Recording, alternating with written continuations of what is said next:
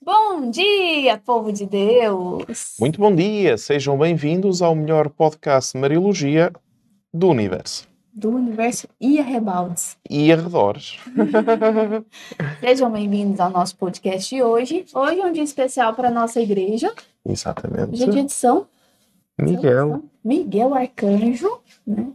Então, nesse dia especial, nós queremos recorrer também à sua intercessão no céu, pedir sobre todos nós nesse dia, nessa quinta-feira, e também a intercessão de Nossa Senhora para iniciarmos o nosso podcast. Exatamente, e este podcast vai ter a presença especial de São Miguel, sobre o qual sabemos bem pouco na Sagrada Escritura, muito nas devoções e tradições posteriores da Igreja e continua o nosso eterno problema de saber o que é que Deus revela em São Miguel. E é por isso que a LOC, juntamente com a Faculdade João Paulo II em Marília, vai lançar este curso de extensão em Angiologia, Mariologia e Demonologia, que tem um objetivo muito simpático: colocar as bases para renovar a angiologia e para fazer sair das, eh, vamos lhe chamar, pias opiniões eh, relativas ao longo da história que tentaram justamente expressar eh, aquilo que seria ou a razão, não é? a razão, aquilo que seria a devoção a São Miguel, mas nem só de devoção vive o homem, certo? Nem só de devoção vive o homem, mas também de tudo aquilo que importa. E muitas vezes aquilo que importa é nós irmos novamente às fontes para recuperarmos, refazermos todo um percurso. E é exatamente isso que nós vamos fazer neste curso da extensão, que vai ser anunciado publicamente em que dia? Dia 26 de outubro. No dia 26 Marília. de outubro, em Marília, que vai ser anunciado este curso da extensão. E o objetivo deste curso da extensão é muito simples. Imaginem o que é nós termos mais de 60 horas de investigação em demonologia, angiologia e mariologia porque é verdade que nós estamos a ver aqui nesta origem de Maria dentro das igrejas, igrejas entendidas como um espaço público de celebração, é verdade que nós estamos a ver isso, e é verdade que nós vemos Nossa Senhora ladeada por anjos. Sempre. Inclusive nos ícones que nós vamos mostrar hoje. Exatamente. Então, ladeada por anjos, Porquê? E é isso que nós vamos descobrir. É isso mesmo. Então, iniciando o nosso podcast também com a graça de Deus, ladeado pelos anjos. Exatamente. em nome do Pai, do Filho e do Espírito Santo. Amém. Ave Maria, cheia de graça, o Senhor é convosco. Bendita sois vós entre as mulheres. Bendito é o fruto do vosso ventre, Jesus. Santa Maria, Mãe de Deus, rogai por nós, pecadores, agora e na hora da nossa morte. Amém. São Miguel Arcanjo, defendei-nos e protegei-nos. Amém. Como é lá? É igual. Também? em nome do Pai, do Filho e do Espírito Santo. Amém. Amém. Então, hoje nós celebramos o dia de São Miguel Arcanjo. Amanhã nós também vamos celebrar o Dia dos Anjos. Depois Santa Terezinha, depois vem Santo Anjo da Guarda. Hum. E vamos celebrando esses próximos dias todos. Isso. Senhor, foi teu Ah, essa vocês cantam lá também? É, sim, é muito antiga. Para nós. Que é. isso, essa é fundada aqui no Brasil. Ah, isso de certeza. então, nesse dia de São Miguel Arcanjo e dos Santos Anjos Gabriel, Rafael, é, nós não vamos tratar da questão específica de São Miguel, mas vocês vão ver como Maria também sempre é pintada com os anjos. É verdade, e nós vamos continuar a olhar para o teto, não é? Nós em Portugal temos aquela expressão do boca aberta não é? Está ali de boca aberta. E eu, de facto, passei a minha vida toda de boca aberta a olhar para cima, mas não era para o céu, era para as pinturas, as pinturas. dos tetos, passei a vida assim. E quando nós formos a Roma, no e... próximo ano, e você já vai se organizando para ir conosco, quando nós formos a Roma no próximo ano, vocês vão poder ter essa oportunidade de, talvez vocês já foram, né, em Roma, em Fátima, em algum santuário, e aí quando vocês chegam dentro da igreja, você já chega olhando para cima. É, a gente entra assim, de boca aberta, assim, ah. até, que, né? É, até em Roma, na igreja do Jesus, que é a igreja dos jesuítas, primeira igreja do, dos jesuítas lá de Santo Inácio, para as pessoas não passarem tanto tempo a olhar para o teto, eles colocaram um espelho a meio da igreja, de forma que a pessoa olha para o espelho que reflete o teto para não estar assim, então olha para baixo e já aparece o teto. Mas duvido que as pessoas não olhem para cima. Ah, olha, de certeza, não é? Muito bem, então nós, nós, relembrando o percurso que nós estamos a fazer, nós começamos pelas catacumbas, pelo embelezamento, ornamentação das catacumbas, narrativa por um lado, como a adoração dos magos, e depois dogmática por outro, no sentido de dizer a afirmação das verdades da fé, interpretação das verdades da fé, sempre Maria e Jesus. Praticamente foi isto. Depois nós começamos a ir para as ábsides, ou seja, a partir do Édito de Milão em 313 e a partir da Igreja de São João Latrão em 336, nós começamos a ver como existe espaço jurídico público aberto para que os cristãos possam entrar e sair dentro, dentro destes espaços públicos, dentro dos espaços públicos vão começar a ornamentar e justamente recuperam aquilo que era a arte das catacumbas, agora não em frescos normalmente, mas em Roma particularmente, em Ravenna também. Só explica o que são esses frescos. Então, vocês estão a imaginar o pintor vai à vossa casa Certo. E vocês têm uma parede que está uh, muito rebocada, correto? Uhum. Ok. E então ele passa aquela massa branca. Gesso. Não é? Gesso, não é? Passa aquela massa branca. Agora vocês imaginam, ele passa aquela massa branca e a massa branca é úmida, não é? Fresca. E nós pintamos, e quando a massa branca seca, produziu-se um então, fresco uhum. ou a fresco. Pois uhum. em português é fresco. Vocês vão ver bastante a gente falando a partir de dos agora frescos, dos frescos. É. Né? Dos frescos. Então, por exemplo, o Giotto da Bondone vai pintar frescos. Sim. Como ninguém, porque ele tem frescos. Tem... Ah. A Santa Ceia, por exemplo. A Santa Ceia, a famosa Santa Ceia da Vinci, é um fresco. É pintado no... É um fresco. Depois come um pouco a cor, mas permanece muito mais. Porque isto pintar numa tela com pintura ao óleo, como este quadro, é uma coisa muito mais recente. Então, eles vão buscar os, portanto, os motivos iconográficos dos frescos e vão transpor em mosaicos para as ábsides. Ora, tem alterações, tem inovações e tem novas leituras mariológicas que normalmente ninguém olha. Porquê? Porque é o espaço celebrativo. As catacumbas nascem como cemitério, né, coimiterion, e são transformadas progressivamente em espaço celebrativo no dia da morte do mártir. Okay.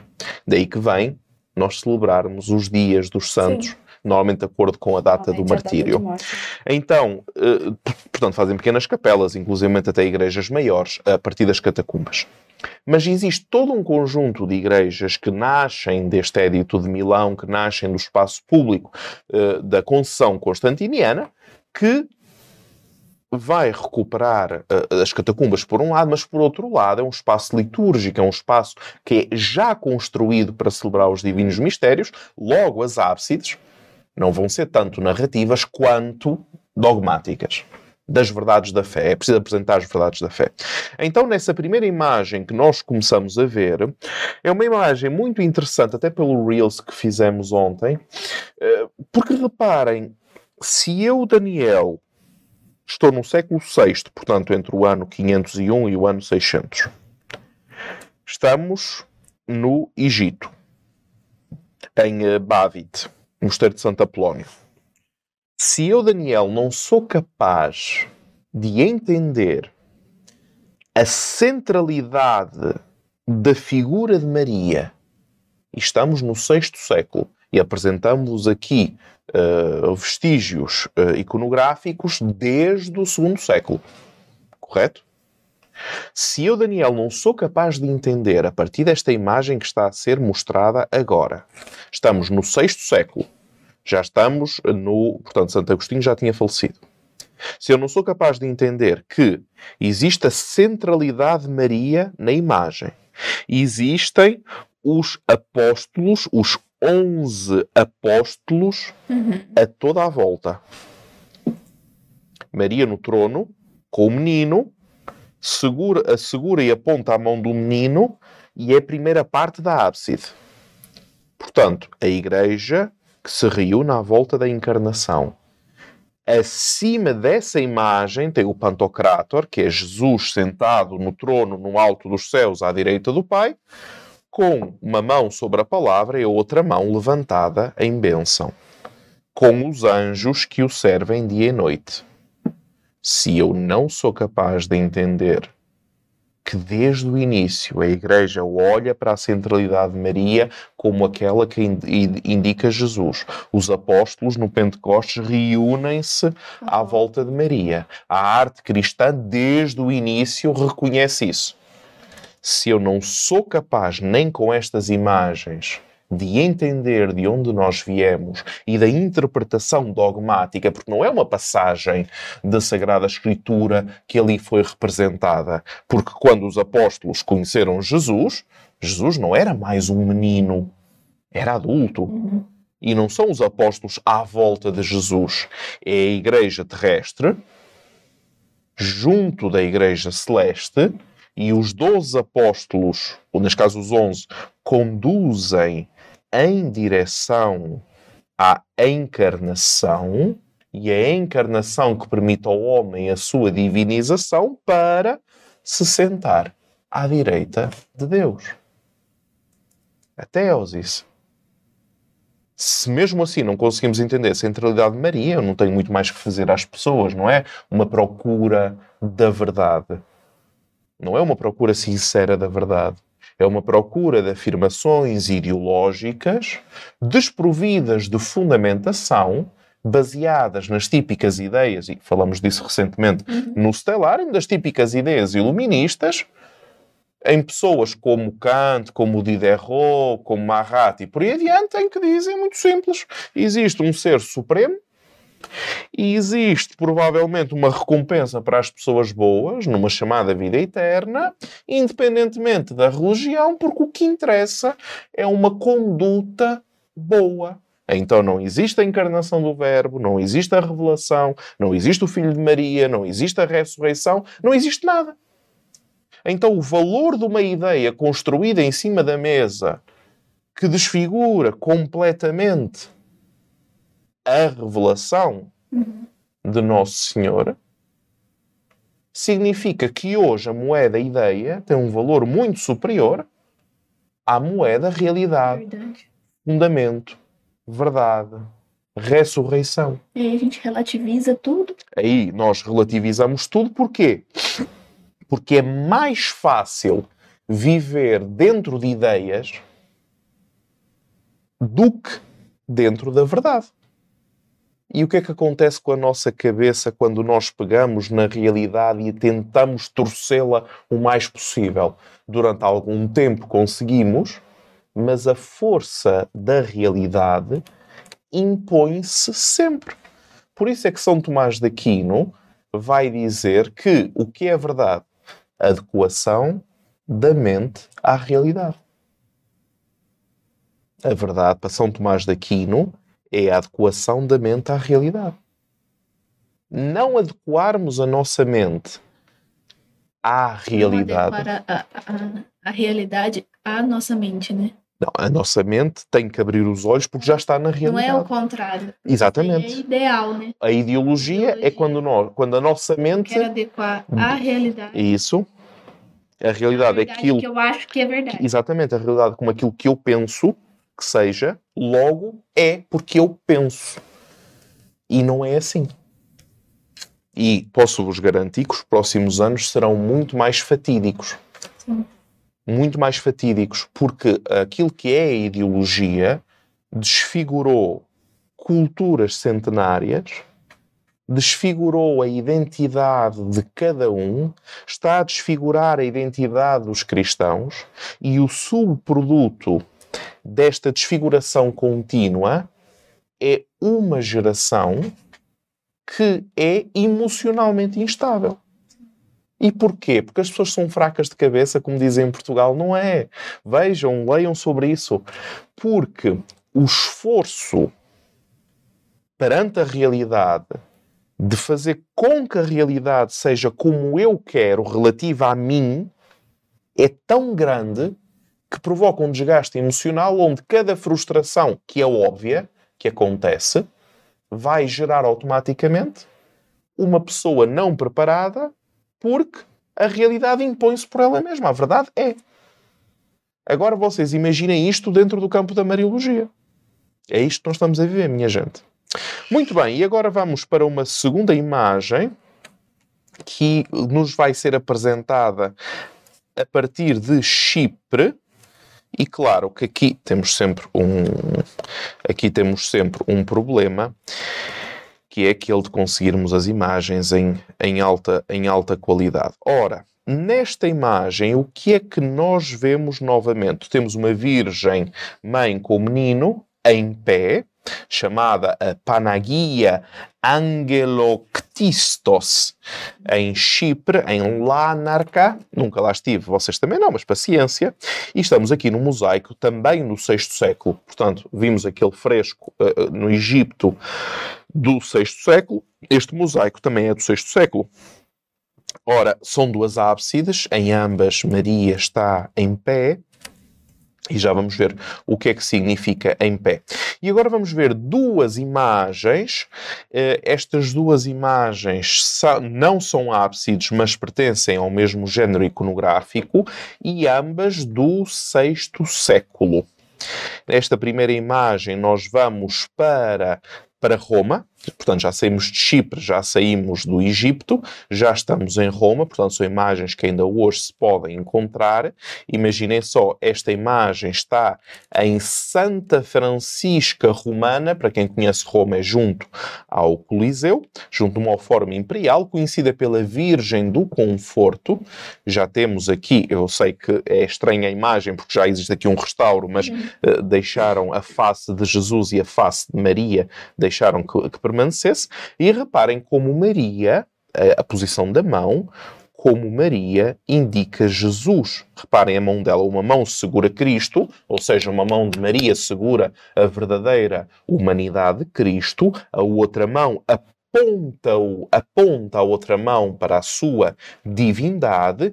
Cristo com a mão em bênção nesta posição, reparem, reparem na minha mão, eh, Cristo o que é que faz? De um lado tem o rolo, ou pergaminho, o pergaminho, por causa da questão da palavra. Do outro lado, o que é que ele faz? O anúncio trinitário. Duas naturezas, humana e divina, um só Deus em três pessoas.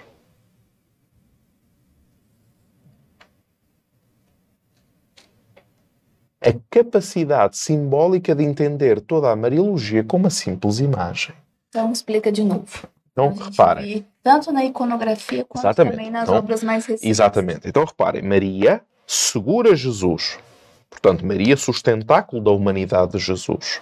Maria aponta para Jesus. Uhum. Então, os dedos alongados. Os dedos alongados de Maria. Então, a divindade de Jesus. Sim. Maria aponta-nos Jesus, sustenta-o na sua humanidade e aponta-nos na sua divindade. Uhum. Então, uma declaração de Jesus, verdadeiro Deus e verdadeiro homem. Jesus ergue uma mão nesta posição e na outra tem um, um rolo, um papiro, o que, nós, o que nós queiramos, que é a típica uh, posição da palavra, daquele que detém a palavra. Esta posição das mãos que vocês estão a ver significa as duas naturezas, divina e humana, um só Deus em três pessoas. Estão a ver a posição dos meus dedos? Um só Deus. Deus. Trino e duas naturezas. Exatamente. Então, o mistério trinitário, o mistério da encarnação e também da ressurreição, está presente nesta aparentemente simples imagem do sexto século. É, isto é iconografia mariana. Passamos à próxima imagem. Desta vez vamos para um espaço muito conhecido uhum. em Roma que nunca ninguém nota, que é o chamado Panteão. Panteão. Ora, no Panteão, o que é que nós temos? Uh, o Panteão, nós temos lá acho que Rafael, tá, Rafael foi sepultado no. Foi. Rafael está sepultado no Panteão, que é Nossa Senhora dos Mártires, onde tem aquele, aquele todos os anos colocam pétalas de rosa no dia de Pentecostes a descer em cima da cúpula lá no Panteão. Mas o Panteão tem mais visitantes do que peregrinos, razão pela qual depois acaba por ter, hum, vamos dizer assim, acaba por ser mais complicado uh, visitar este, este ícone. O que é que nós temos neste ícone? Nós temos novamente Maria, que segura Jesus, que aponta para Jesus, e claro, aqui já nós já não conseguimos entender. Uh, já não conseguimos entender muito bem a, a, posição das mãos de Jesus. Eu vou-vos dizer, uh, com toda a probabilidade, que seria a mesma daquela que vimos anteriormente, uhum. tendo em consideração o tipo de representação iconográfica e o mesmo século. Ora, então, de forma geral, qual é o objetivo? Pensem, Maria segura com um braço, Maria aponta para o menino, não olha para ele e tem uma mão livre que estende a apontar para o menino enquanto o segura com outra mão. Apresenta Jesus como o Senhor e Salvador e intercede junto a ele. E a mesma, a mesma questão que nós falamos a semana toda da chamada ausência de, senti de afetos. Sim, exatamente, o silêncio dos afetos. Silêncio dos porque afetos. é uma imagem dogmática. Nós, eu sei que nós hoje em dia estamos a voltar de alguma forma a uma espécie de romanticismo. Hum, hum.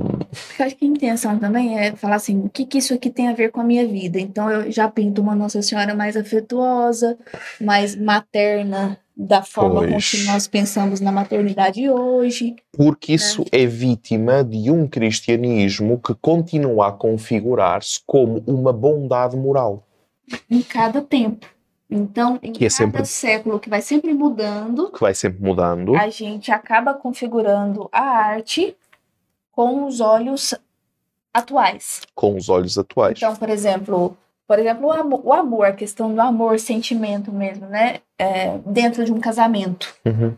que é coisa recente. Século XVIII. Isso. E aí a gente olha figuras como do século VI, século V, com o olhar do século XXI.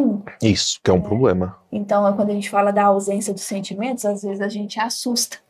Para nós é mais fácil olhar para uma obra dessa uhum. do que para uma obra dessa. Isso Só que aí a gente aprende que essas obras dos primeiros séculos, com essa chamada hoje de ausência de, de afeto, silêncio dos afetos, né? Seria mais ideal.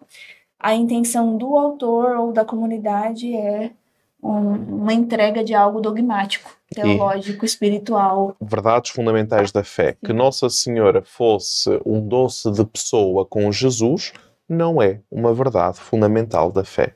Como nós atualmente relativizamos. Não estamos dizendo o contrário. Não estamos não a dizer é, o contrário. Mas a intenção não é essa, né? não é a falar intenção dos sentimentos. Não é falar dos sentimentos. E nós hoje em dia estamos a viver um período em que falar dos sentimentos parece quase, uh, quase obrigatório. Ou seja, tem que existir ali os sentimentos. Só que é tão verdadeiro que aí, se a gente pensar nisso, né, e a gente for aprofundar um pouco, se eu vou, por exemplo, numa, num retiro. Uhum eu não sinto Deus, ou eu não sinto Espírito Santo, ou eu não sinto arrepios. Ou não foram simpáticos para mim. Ou não foram simpáticos, não sorriram adequadamente, não me abraçaram, não me acolheram. Isso a gente fala, gente, mas todo mundo já passou por isso na vida, né? A gente vai vendo que, peraí, não é bem assim. Mesmo falando da questão mesmo ou, de Deus, eu não senti ou, Deus. Ou então se eu vou a uma adoração ao Santíssimo e, e, o demónio não se manifestou, não tem poder. Não tem poder. Ou aquela pessoa que pregou, ou que rezou, ou que conduziu uma oração, a gente fala, nossa senhora, aí é, teve exorcismo, aquela treinheira toda, então aquela pessoa eu vou usar um termo carismático, tá? Porque eu fui muito, muito, muito, muito a parte da minha vida, grande parte da minha vida foi carismática, então os termos eu sei de cor, né? Então, aquela pessoa não é do fogo. Ou aquela pessoa é porque quando ela pregou as pessoas choraram, que quando ela pregou, é, nossa, o meu pai que nunca havia sentido nada sentiu. Então, assim, isso não é coisa do Espírito Santo, é coisa da pessoa que reza. E também, se eu não sinto, logo Deus não age. Uhum. Então, a gente é muito ligado a sentimento, né? Eu não sei como é lá fora, mas nós aqui no Brasil somos muito Ah, lá fora, ligados a lá, lá fora, lá fora está a ficar igual, porque os nossos sentidos, em geral, estão muito adormecidos. Eh, Pensem, pensem comigo, vocês veem as imagens de um genocídio no Ruanda e agora vamos transmitir o genocídio que aconteceu no Ruanda. 30 mil pessoas foram massacradas no espaço de um mês. Ahm, e agora a nova namorada do Cristiano Ronaldo, a modelo Ana Karnikova, apresentou-se pela primeira vez em público com o Passou jogador e o seu filho. Ou seja, nós colocamos um genocídio ao mesmo nível comunicativo da última namorada do último jogador. Esta é a sociedade que nós tá vivemos. Normal, né? E, exatamente, nós temos a, a chamada banalidade do mal, por um lado, mas também a banalidade do bem, Sim. por o outro. O mal vende, o bem não vende. Mas o bem, quando se apresenta, não se apresenta enquanto configuração à verdade. O bem apresenta-se como a possibilidade moral de que exista ali um ato de caridade. Mas o bem é muito mais profundo do que isso, porque se, se for bom, belo e verdadeiro, estamos a falar da verdade cristã. Mas não é filantropia. Filantropia é quando uma instituição, Rotary Club, Lions, maçonaria, se quiser, decidem doar mil cestas básicas. É um ato filantrópico, não é caridade. E não é bem. Porque o bem é progressivo e desenvolve. A esmola não é um bem.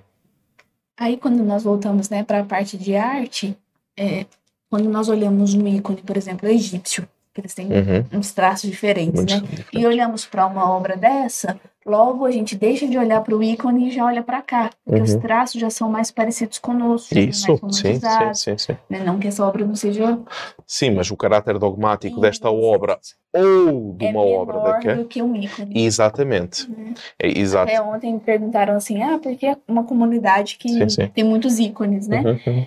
Por quê? Por que, que não tem essas obras mais novas ou imagens mesmo, né? Então a gente vai começando a pensar que o Porque ícone ele tem um significado o ícone maior. é litúrgico. O- Para o Oriente Cristão, o ícone é objeto litúrgico, como, vou-vos inventar, como se fosse um paramento. Sim, Enquanto para nós latinos, as imagens sacras perderam o seu valor litúrgico e transformaram-se em valor devocional. Qual é a diferença? O valor litúrgico exprime uma determinada verdade da fé. Um crucifixo, este ícone que nós estamos a ver, exprime uma verdade de fé. Devocional exprime uma pessoa, um acontecimento ligado a verdades de fé. Por exemplo, uma imagem de Nossa Senhora de Fátima, uma devoção pessoal também, né? Nossa Senhora do Carmo, um São Judas, Isso. um São Miguel São Arcanjo. Miguel de. São devocionais porque exprimem pessoas, realidades, acontecimentos que espelham a fé. Espelham a fé. Recebem da fé algo. Infelizmente, a parte litúrgica, e nós temos visto isto aqui no Brasil, a parte litúrgica está cada vez pior, porque cada vez exprime menos um significado dogmático para diluí-lo num mundo simbólico que tanto serve para o mundo não cristão como para o mundo cristão, Sim. por um lado.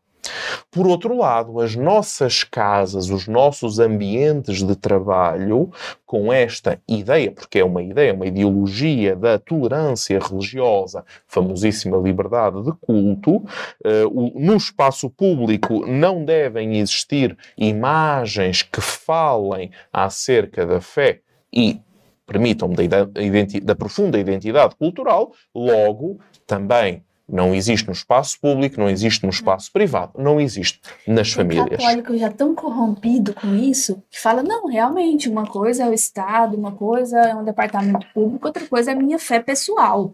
Da minha fé pessoal Minha- cuido eu. Minha fé minha pessoal. Da minha fé pessoal cuido eu, das outras coisas não tem nada a ver com a religião. Minha fé pessoal. Três palavras, três erros. Primeiro, não é minha.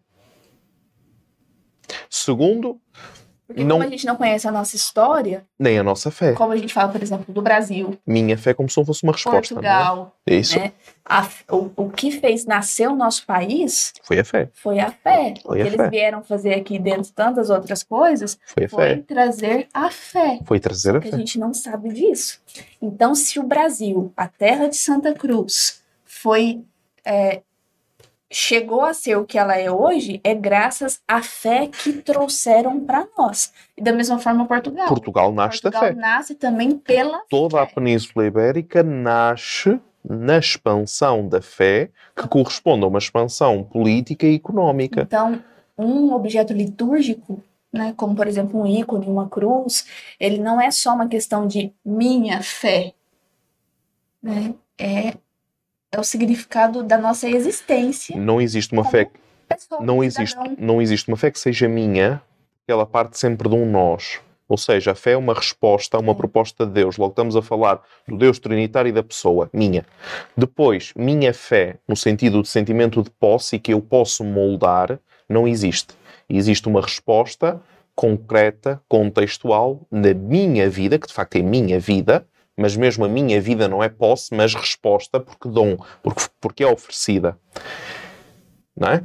Depois, pessoal, não existe fé. Pessoal, existe fé comunitária. Se o próprio Deus cristão é um Deus trinitário, logo é comunidade, são três pessoas em relação, e isso é Deus. Um só Deus em três pessoas. Porquê? Porque a divindade de Deus está na relação.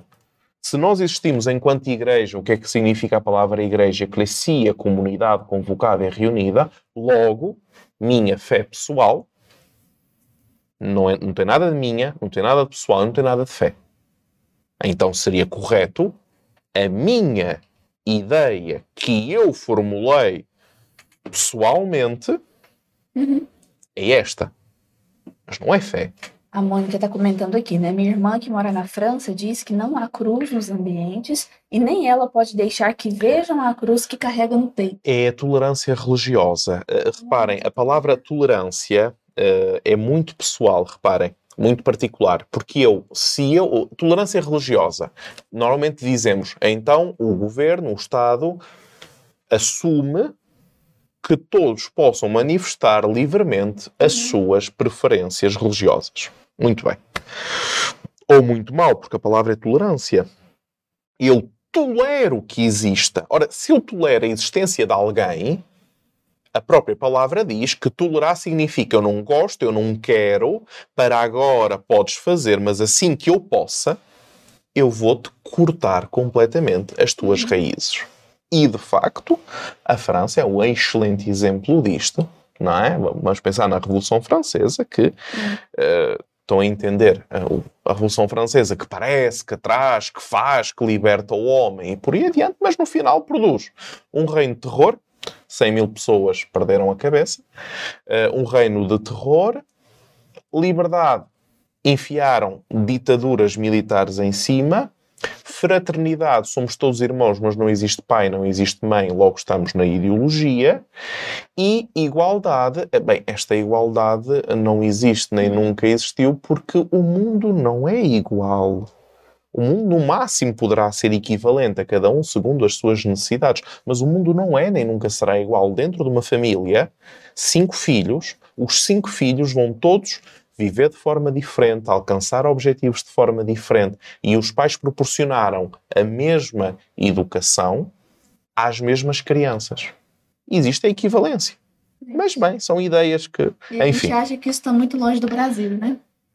Não, o Brasil está, o Brasil atualmente, na minha percepção pessoal, o Brasil atualmente atravessa uma fase de desconstrução identitária, já vai, já é plurisecular, desde o final da, da monarquia, da expulsão da monarquia, o, neste caso o imperador, o Brasil, eh, tem um período de desconstrução identitária, um pouco, um pouco todo mundo, e que não é capaz sequer de olhar para dentro de si e toma ideologias como novas, ideologias que do outro lado do mundo já são velhas eh, e perante as quais quem vem de fora, como eu, olha e diz assim: vocês ainda, vocês ainda acreditam nisto? Ainda estão aqui nesta fase da vida? Portanto, eu acredito que sofrerá, eh, continuará a sofrer amargamente, até porque a cultura ou a produção cultural e a difusão da cultura no Brasil ainda encontra entraves impressionantes. É muito fácil. Eh, paga-se, vou, agora vou inventar, paga-se um milhão de reais a um cantor sertanejo para estar ali durante duas horas, mas não se paga um milhão não se paga um milhão para infraestruturas como estradas, escolas, saúde, mais do que necessárias para que de facto exista um ponto de apoio muito forte para as pessoas poderem crescer. Por exemplo, são coisas que eu vejo aqui à minha volta. Ora, perante um Brasil assim, um Brasil que não tem cultura, no sentido de dizer um Brasil que não sabe de onde veio, que não sabe para onde vai e que, como diz na Sagrada Escritura, se prostitui aos deuses estrangeiros. Foi sempre o drama do povo de Israel, sendo um pequeno povo, vinham as potências e as ideias culturais não hebraicas, e o Antigo Testamento, na parte profética, é atravessada por isso. Tem olhos e não veem, têm ouvidos e não ouvem, têm boca e não falam. Porquê? Porque são construções ideológicas de como deverá ser, quando a realidade diz exatamente o contrário o católico, o conservador, o da família, o trabalhador, é mau, mas tudo o oposto a estas características que eu disse, então é bom. É o que temos. Continuamos. Muito bem. E então, depois de, desta imagem, nós agora vamos uh, mostrar-vos uma imagem que é chamada Virgem da Ternura. Esta Virgem da Ternura uh, é uma imagem muito particular. Eu vou-vos mostrar uma imagem em marfim de uma coleção que atualmente existe nos Estados Unidos. Uh, não existem ábsides, a chamada Virgem Eleusa. Eleusa significa ternura, onde a bochecha de Cristo junta à bochecha de Maria, literalmente, vocês estão a ver aí na imagem. Esta é uma imagem raríssima, não existem ábsides desta, desta época. Hum, é uma imagem que exprime afeto, graças ao bom Deus, uma imagem mesmo nos dias de hoje, a nível de iconografia, as pessoas sentem-se muito atraídas. A Nossa Senhora da Ternura é Eleusa. Eleusa, sim. Eleusa. É a Virgem Eleusa. Uhum. As pessoas sentem-se muito atraídas por este tipo de imagem. Eh, depois, na Idade Medieval, vão existir várias dentro deste género. É uma imagem da verdadeira humanidade de Cristo. Até agora vimos da verdadeira divindade, desta vez da verdadeira humanidade. E depois passamos para um outro tipo de imagem muito particular, que é a imagem do clipeo. Ora, a Virgem do clipeo, a Virgem do sinal, aqui é necessária, claro, uma explicação. Primeira coisa, era típico no ambiente do Império Romano que quando as autoridades, que eram as autoridades do Império, eh, se reuniam, elas, ao reunirem-se, os vários que recebiam o imperador, que iam ao encontro dele, levavam um medalhão ao peito com a cara do imperador pintado. Vamos começar por aqui. Porquê? Ah, para captar benevolência da parte do imperador. Não. Até as moças prometidas, né? Exatamente. Inclusive é. as senhoras que casaram com os nossos imperadores, é, elas ficavam com o rosto, né, Dom Pedro, Dom Pedro II, isso, isso, isso. No, no peito. No peito. e se apaixonavam é, por eles pelo medalhão. Pelo medalhão. E ainda hoje em dia existe na Igreja Ortodoxa estes medalhões com Nossa Senhora e o Menino. Mas vamos tentar entender porquê. O imperador é Deus. Porquê que o imperador é Deus? Porque o imperador é o primeiro entre os iguais. Porque o imperador é aquela terceira pessoa que é capaz de administrar justiça e resolver questões entre dois humanos. As basílicas vêm da palavra basileus. Basileus tanto significa rei, como pode significar, se quisermos, imperador, e o porquê das basílicas antes das igrejas. Basílicas é o lugar, o local onde o basileus administra a justiça e outras pessoas administram a justiça. Então, a maior invenção romana foi a justiça, a justícia, que não é uma pessoa que resolve à base da força o seu problema contra a, contra a outra, mas uma terceira pessoa que resolve os seus problemas e a decisão dessa terceira pessoa irá resolver o problema entre as duas partes. Então, levar o medalhão significava reconhecer o poder de justiça daquele que se sentava na cadeira perante nós. Uhum. E é por isso que os cristãos vão buscar este clipéu, clipéu em grego significa medalha, vão buscar este clipéu, vão colocar nas ábsides, temos aqui um exemplo uh, do mosteiro de São Jeremias em Saqqarah, no Cairo. Então, Jesus está envolvido como se fosse esta medalha, vai, a luz, claro, vai significar a sua divindade, vai significar uma teofania intemporal do Senhor, ou seja, teofania, manifestação de Deus, intemporal, porque não é uma narração bíblica, Senhor, porque é Deus. Uhum. Curioso. Então, Jesus, sentado é, neste caso em pé, em cima do joelho de Maria, a sua verdadeira humanidade, a sua verdadeira uh, divindade, ladeado por dois anjos, porque é Senhor dos anjos, Senhor dos homens, juiz do céu, juiz da terra, e a realidade da sua existência é o facto de ser filho de Maria. Daqui nasce uma mãe de misericórdia junto do juiz. É um pouco esta leitura. Mas ainda se vê um pouco mal, passamos para a próxima imagem. E nesta próxima imagem eh, vamos do Cairo para Roma. Nós vamos ver praticamente uma imagem uh, semelhante. E desta vez é uma pequena composição que não é uma ábside, mas não deixa de ser uh, importante, que é as três mães não é? As três mães. Quem são as três mães? Isto é Santa Maria Antiqua em Roma, da mesma época, estamos no sexto, no sétimo século, portanto, a partir do ano 601 e antes do ano 700. Nós temos Santa Ana, desculpem. É, Santa, Santa Ana, exatamente, desculpem. Santa Ana, portanto, a mãe das mães, Santa Isabel e Nossa Senhora. Todos santos, ambas têm os seus filhos no braço, menos Maria, que é a mãe de Deus.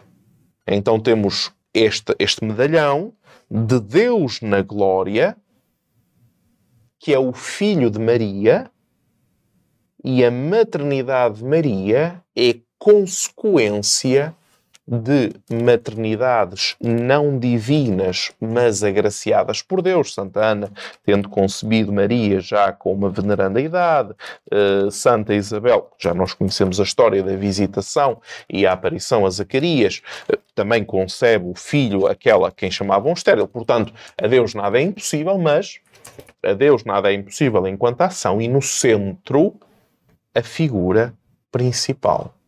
Maria em pé, que sustenta o Filho, sustenta a sua manifestação histórica da sua divindade. É uma imagem, de facto, de veras, de veras impressionante, porque reparem o que é que aqui está a acontecer. Maria está a, anunciar que chegou a hora do reino, e então Maria tem esta função de introdutora apresentadora, mas estas palavras já não dizem aquilo que dizem eh, na teologia, mas aquela que introduz ao mistério do caráter divino desta criança desde o seu nascimento.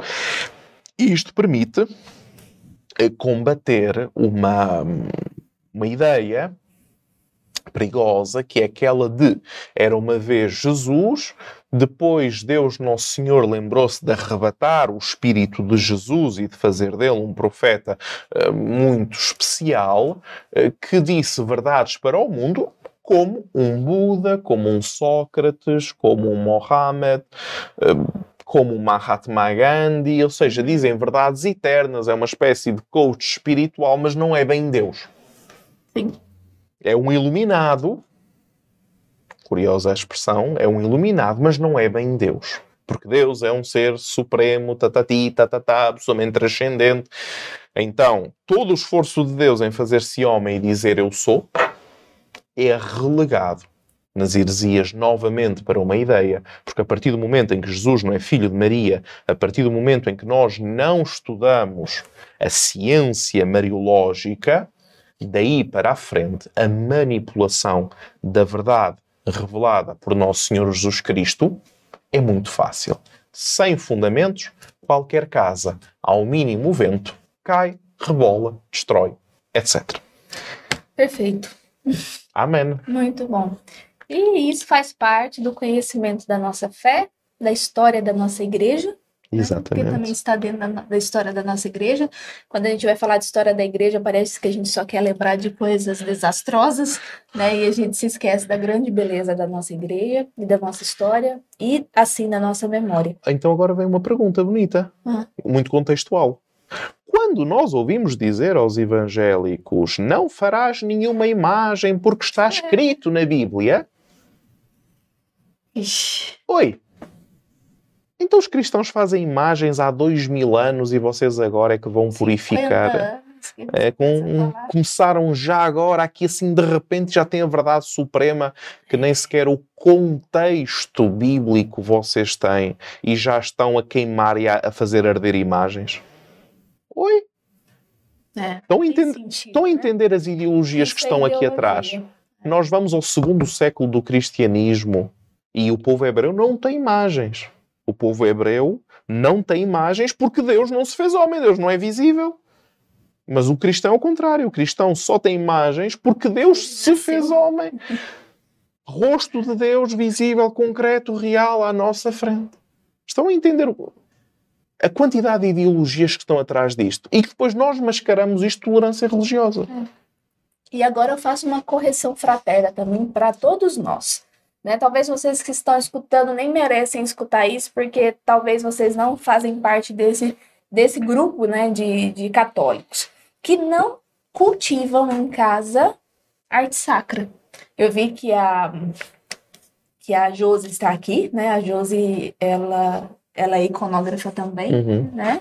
Inclusive, estamos à espera de um ícone. então, estamos à espera de um ícone, né? Quem quiser ícones também fale com a Josi, vou fazer propaganda para ela aqui. Fale com a Josi. Ahn, mas se você não cultiva arte sacra em casa, por quê? Porque a arte sacra, ela nos ajuda de diversas formas. Como pessoa, né, para nossa contemplação dentro de casa, para contemplação e ensino dos nossos filhos, dos nossos netos, daqueles que vêm até nós. Quantas pessoas que compram é, pinturas nossas aqui da galeria, que depois falam, nossa, as pessoas agora costumaram a vir aqui em casa só para Só para ver a obra. as É. obras. né? Então, essa também é uma forma de evangelização. Mas mais do que isso, é uma forma de contemplação. As iconografias também eram uma forma dos nossos antepassados Sim. deixarem escrito a nossa história, Aquilo que acreditavam. né? Então, e nós paramos, né, de, de ter isso. É, inclusive tem uma, não sei como é vocês, né? Minha mãe, ela tem uma um quadro, não é pintura não, é no Uhum. papel mesmo, né? Da minha bisavó, que eu Uhum. conheci ela, é, do Sagrado e do Imaculado Coração, de Uhum. Maria e de Jesus. E todo, é todo manchadinho. Amarelado, e destruído. só que às vezes a minha mãe tem essa obra da minha bisavó e depois ela coloca no canto e acabou e não se cultiva mais. Então a gente começa a ter memória da nossa fé pelos nossos antepassados, pelos Hum. nossos avós, bisavós. E como é que vai ser daqui para frente? Exatamente.